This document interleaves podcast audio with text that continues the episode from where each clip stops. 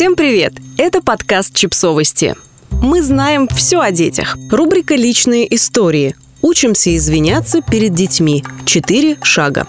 Если задаться вопросом, нужно ли извиняться перед детьми, не рискуем ли мы потерять авторитет, признавая свои ошибки, мнение специалистов по этому поводу однозначно. Извиняться можно и нужно. Но не все родители умеют это делать. Психолог Юлия Петрова рассказала, как извиняться, чтобы дети вам поверили. Извинение – это навык. Существует четыре шага, которые можно использовать не только с детьми, но и в любых отношениях. Шаг один.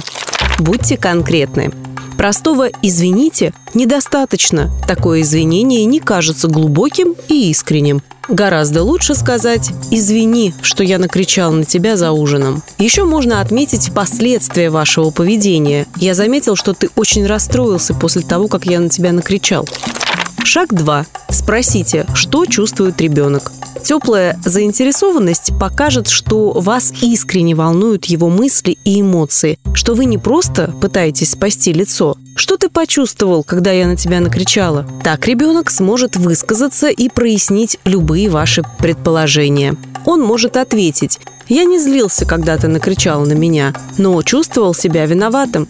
Это поможет вам лучше понять влияние вашего поведения на ребенка. Если он отвечает «я не знаю» или «я не хочу об этом говорить», не расстраивайтесь. Ребенок все равно услышал ваши слова и оценил попытки примирения.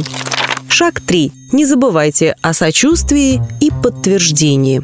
Я понимаю, почему ты чувствуешь себя виноватым. Ведь я велел тебе замолчать и не злить меня. Помните, что сейчас не время вспоминать недостатки ребенка или учить его, как следует себя вести. Не отталкивайте его словами «но ты действительно вел себя плохо, за столом следует сидеть спокойно».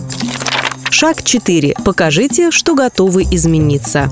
Предложите план разрешения подобных ситуаций в будущем. Когда в следующий раз ты будешь вести себя за столом неважно, а я буду нервничать, то я вежливо попрошу успокоиться и не стану кричать на тебя. Так вы покажете, что случившееся вас чему-то научило.